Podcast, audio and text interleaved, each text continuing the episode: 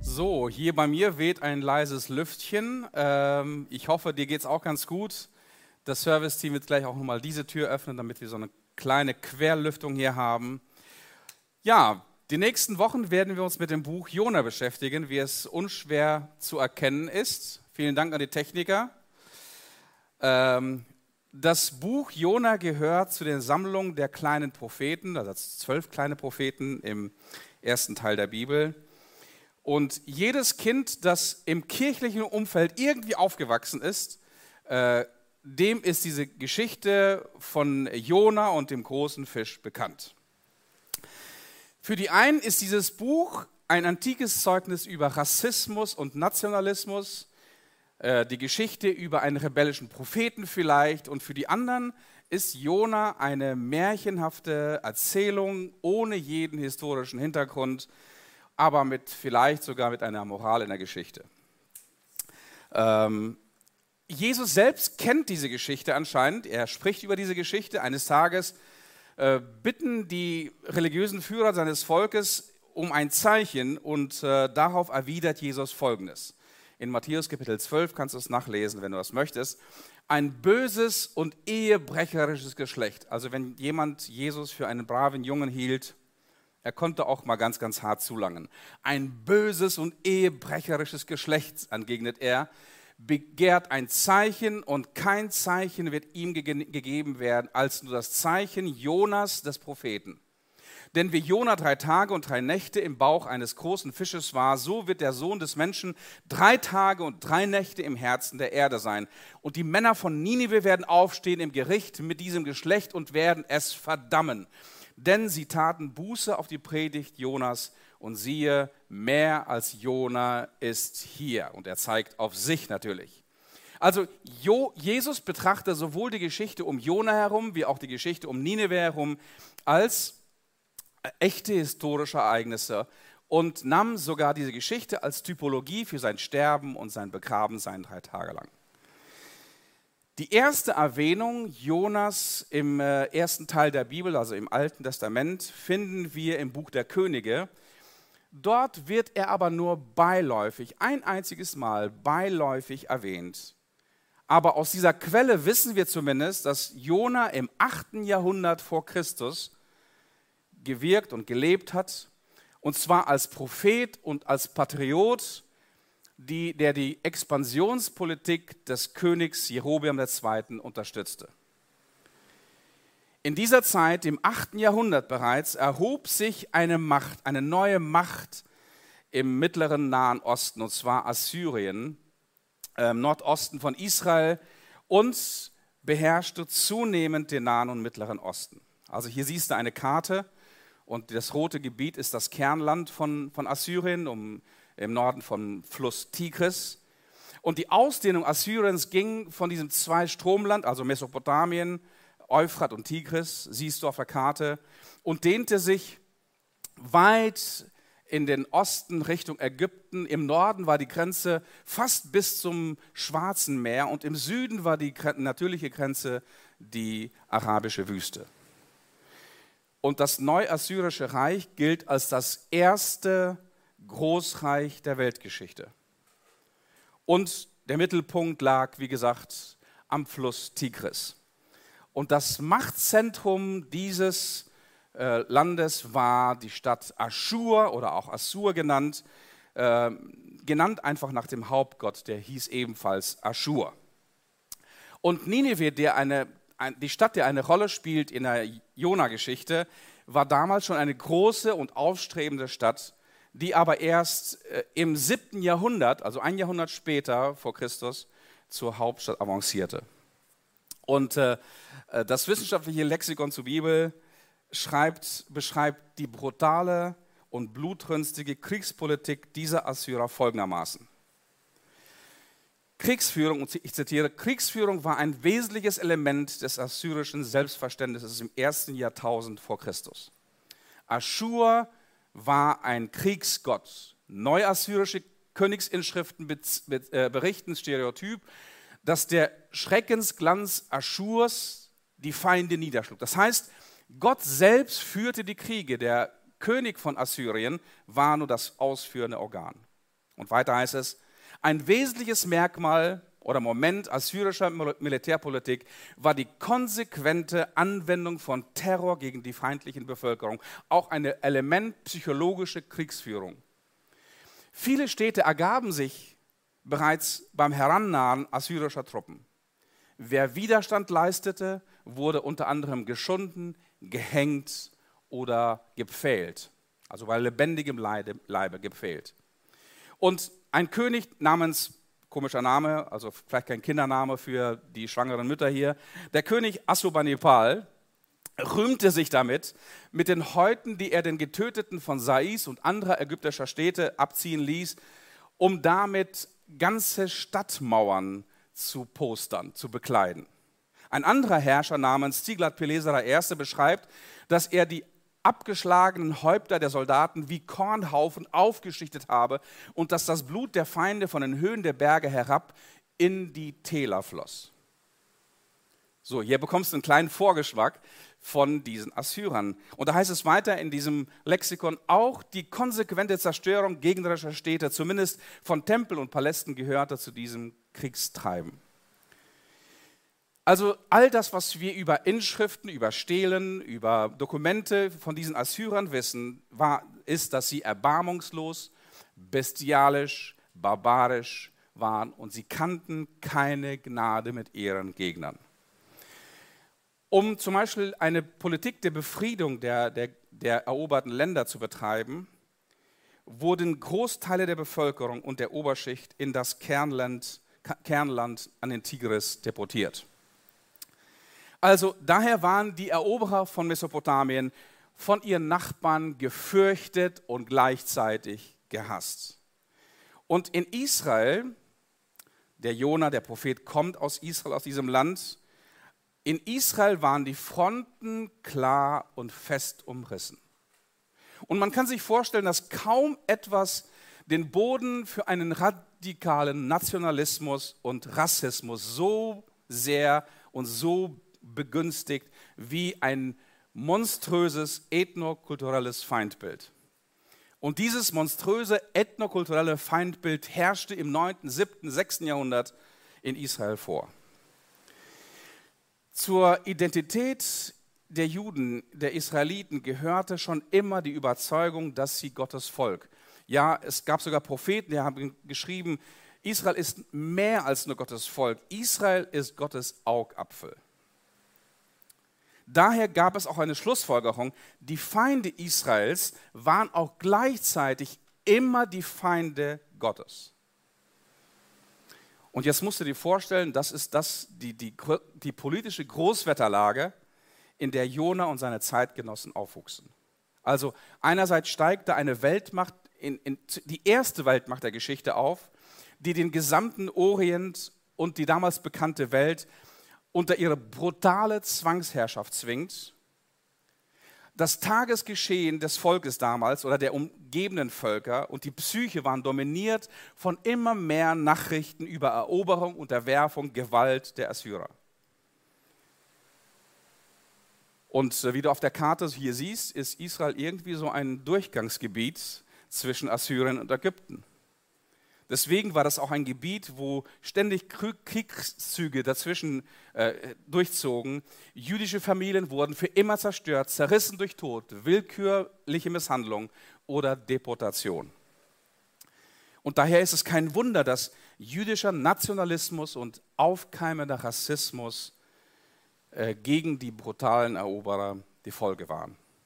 Also das ist das, die politische Großwetterlage in die hinein nun dieses Wort äh, aus dem Buch Jona kommt. Wenn du eine Bibel dabei hast oder eine App, kannst du mitlesen.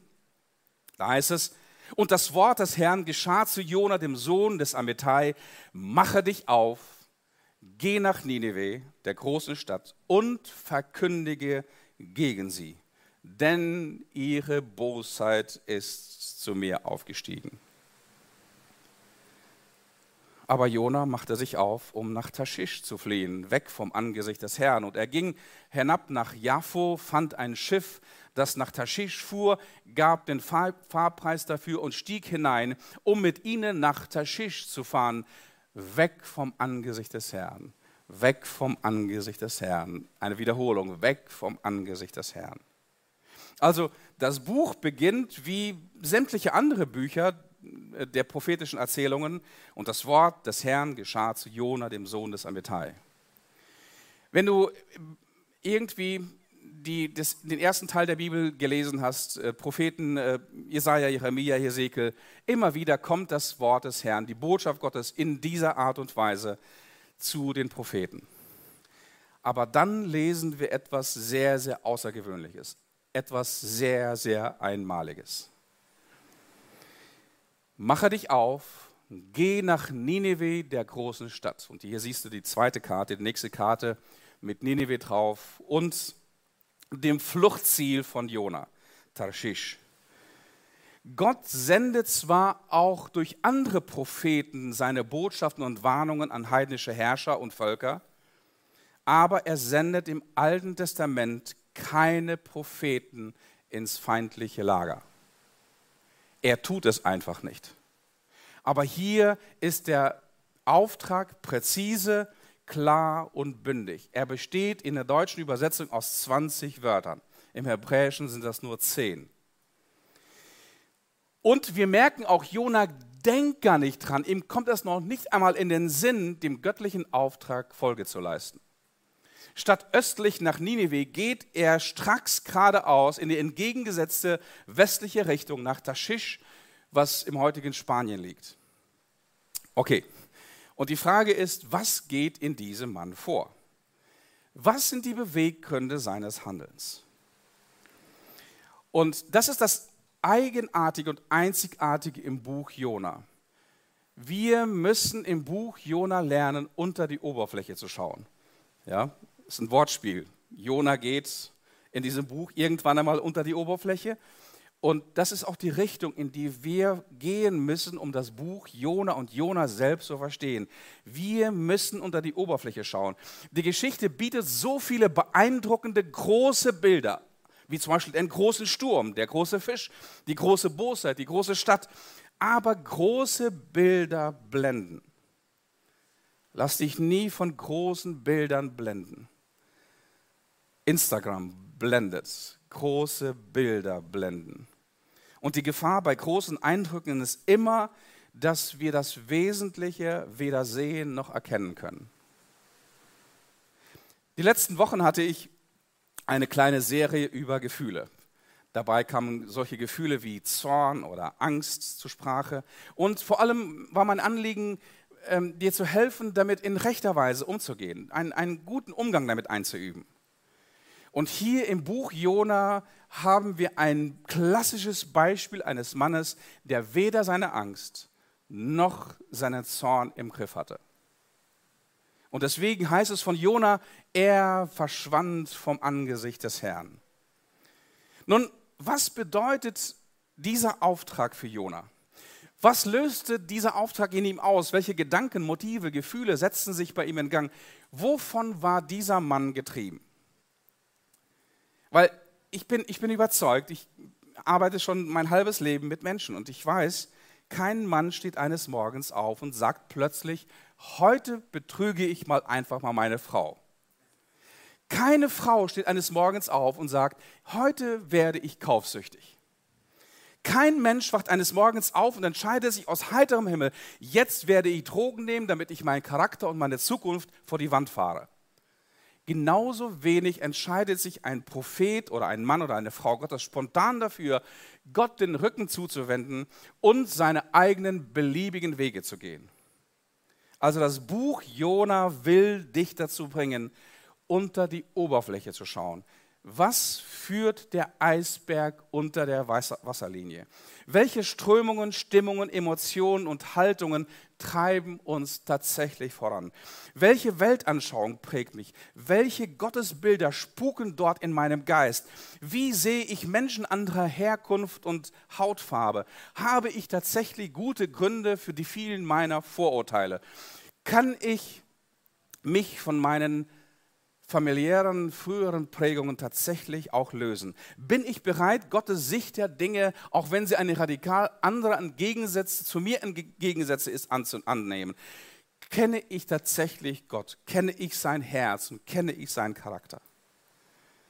Jona ist viel mehr als eine, eine tolle Kindergeschichte mit einem großen Fisch.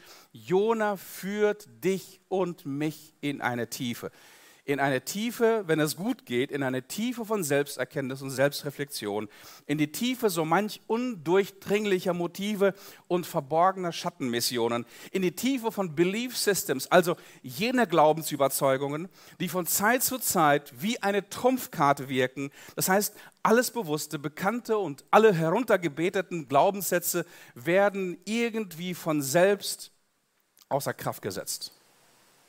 Belief Systems. Hat nichts mit Glauben zu tun, nichts mit christlichem Glauben zu tun. Dinge, die ganz, ganz tief unter der Oberfläche sind. Neulich fragte mich jemand, der ähm, schon lange Christ ist und gerade durch eine schwierige Zeit geht, folgendes. Wie kann man jahrelang Christ sein und trotzdem so daneben liegen? So viele schlechte Entscheidungen treffen und so komplett, komplett verblendet haben. So ein Brett vor dem Kopf haben. Und er sprach glücklicherweise über sich selbst. Und genau damit werden wir im Buch von Jona konfrontiert. Wie kann man? Wie kann man behaupten, an Gott zu glauben und zur Kirche zu gehen und alles runterzubeten und alles, alle bekannten Bekenntnisse irgendwie von sich zu geben und dann doch so ein Brett vor den Kopf zu haben? Damit konfrontiert uns dieses Buch. Und ich bitte dich im Verlauf dieser heutigen Predigt und im Verlauf der Serie der nächsten Wochen um eines. Lege zunächst einmal all deine Vorurteile und Erkenntnisse über Jona einmal zur Seite und sortiere sie neu. Lege all deine Erkenntnisse und Vorurteile über Jona und über diese Geschichte einmal zur Seite und vielleicht wirst du die Chance bekommen, sie komplett neu zu sortieren und einige Dinge neu zu erkennen. Dann wirst du nämlich einen Gewinn haben, ansonsten ist das nur eine beliebige Geschichte, die vielleicht hier und da spannend ist, aber sie wird mit dir nichts machen. Warum? Jona ist so wie du, wie einige von euch, ein tief, tief religiöser Mensch. Er gehört zum Volk Gottes. Gott selbst hatte ihn zum Propheten berufen. Er glaubte an den einzigen wahren Gott Israels, der Jahwe hieß. Und dieser Gott offenbarte sich ihm sogar und gab ihm geheime Botschaften als Prophet. Aber Jona war weit, weit Lichtjahre entfernt von Gott und von seinem Herzen. Das werden wir im Verlauf der Geschichte nochmal kennenlernen. Wie weit Jona vom Herzen Gottes tatsächlich entfernt ist. Warum läuft Jona von Gott weg? Ja, Jona läuft nicht von seiner Aufgabe, Jona läuft nicht vor seinem Job weg, sondern Jona läuft im Endeffekt vor Gott weg. Da heißt es im Text, aber Jona machte sich auf, um nach Taschisch zu fliehen und jetzt heißt es da, weg vom Angesicht des Herrn. Angesicht des Herrn ist ein Synonym im, im Hebräischen für Gottes Gegenwart alle Propheten und alle Glaubenden im, im ersten, sowohl im zweiten Teil der Bibel und alle Glaubenden von heute, die sehen sich danach, um das Angesicht des Herrn zu suchen und in der Gegenwart Gottes zu sein, aber nicht Jona. Nicht der, man muss sagen, nicht der Prophet, der berufene, von Gott berufene Prophet, dieser religiöse Typ, Jona. Was treibt ihn an? Einige Dinge. Angst Jona hat Angst. Jona wird hier wie kein anderer Prophet vor ihm in die Höhle des Löwen gesandt. Assyrien ist Israels größte Bedrohung und der schlimmste Albtraum. Nun, ein jüdischer Prophet in einer monströsen Stadt wie Ninive, das muss man sich mal vorstellen. Das muss man sich mal vorstellen. Das ist genauso wie ein jüdischer Rabbi 1944 in den Straßen des Warschauer Ghettos das Naziregime zu Buße und zur Umkehr ruft. Da muss man kein Prophet sein, um das Ende dieses Rabbis vorherzusehen. Aus, der Ausgang dieser Situation ist klar. Jona ist beherrscht von Angst. Unbewusste, unreflektierte Ängste werden immer einen großen Einfluss auf dein und auf mein Leben haben. Und solche Ängste werden deinem Leben aber garantiert, garantiert immer eine falsche Richtung geben. Wenn du dich diesen Ängsten nicht stellst, wenn du diese Ängste nicht verstehst, wenn du dich von diesen Ängsten treiben lässt, werden sie dich immer in die komplett entgegengesetzte falsche Richtung deiner Bestimmung führen. Wenn Gott dich nach Nineveh ruft, wirst du nach Taschisch fliehen. Wenn du bleiben und dich der Situation stellen solltest, wirst du davonlaufen. Statt Ver Verantwortung zu übernehmen, vielleicht auch Opfer zu bringen, wirst du dich verpissen. Entschuldigung, davonschleichen. Drücke es christlicher aus. Und ich habe den Eindruck, dass Jona das Kleingedruckte in seiner Job Description nicht gelesen hat. Und ich weiß es nicht genau, ob du weißt, was im Kleingedruckten einer Job Description für einen Propheten steht. Es ist immer dasselbe. Da steht folgendes. Bei deinen Aufträgen wirst du nicht selten Menschen und Mächte aufmischen. Daher kann es sein, dass du während deiner Mission selber draufgehst und mit deinem Leben bezahlst. Bitte hier unten unterschreiben. Sein Kleingedrucktes bei jedem Propheten. Das steht überall, bei jedem Propheten. Viele seiner Kollegen mussten bereits in der Ausübung ihrer Mission ihr Leben lassen. Jona kneift. Jona kennt das Kleingedruckte, er hat unterschrieben, er hat unterzeichnet.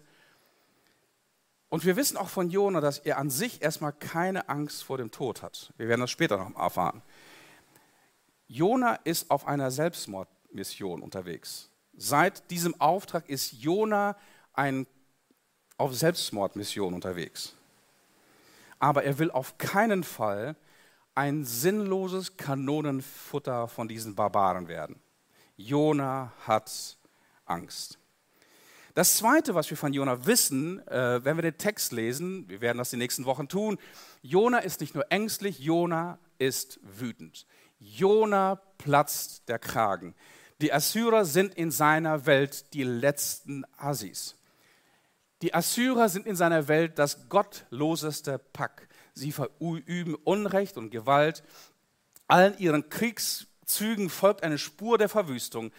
Wenn Gott sie nun im Gericht vernichten zu, zu, zu, äh, zu vernichten beabsichtigt, sollte, und das ist die, die feste Überzeugung von Jonah, sollte er zuschlagen sollte er sofort tun, ohne Vorwarnung, ohne Vorahnung, ohne Vorbereitung, ohne Gnade. Dieses Assi-Pack, dieses gottlose Pack hat nichts anderes verdient, und in dem Augenblick, an dem Gott Jona nach Ninive sendet, reißt beim Propheten die Schnur.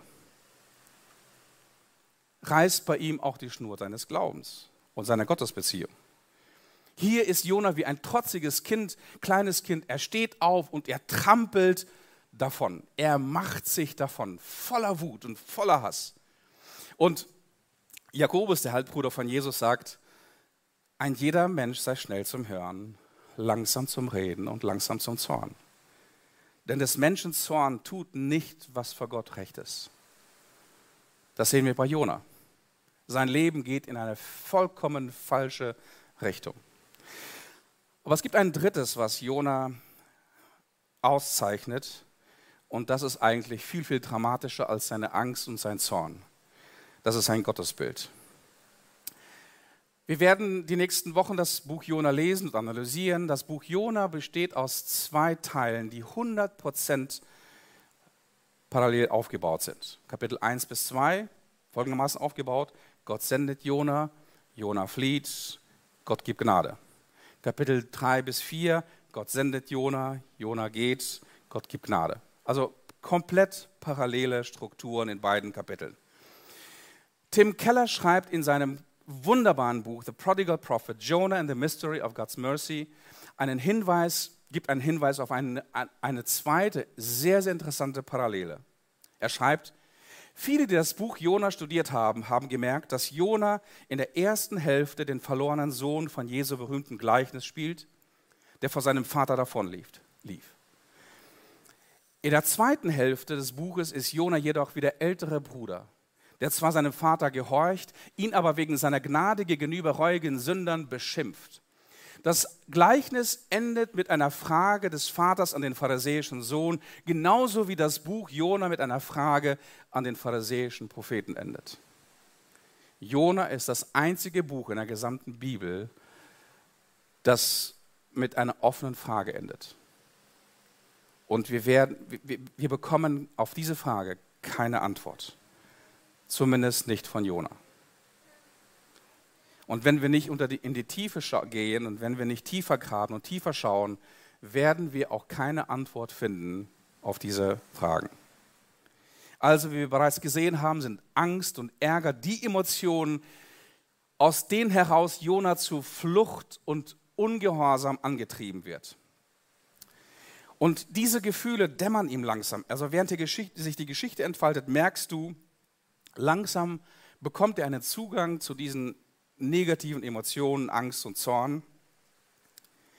Aber was Jona die ganze Zeit nicht korrigieren kann und auch nicht korrigieren wird und ihm daher in seinem Leben zum Verhängnis wird, ist sein Gottesbild.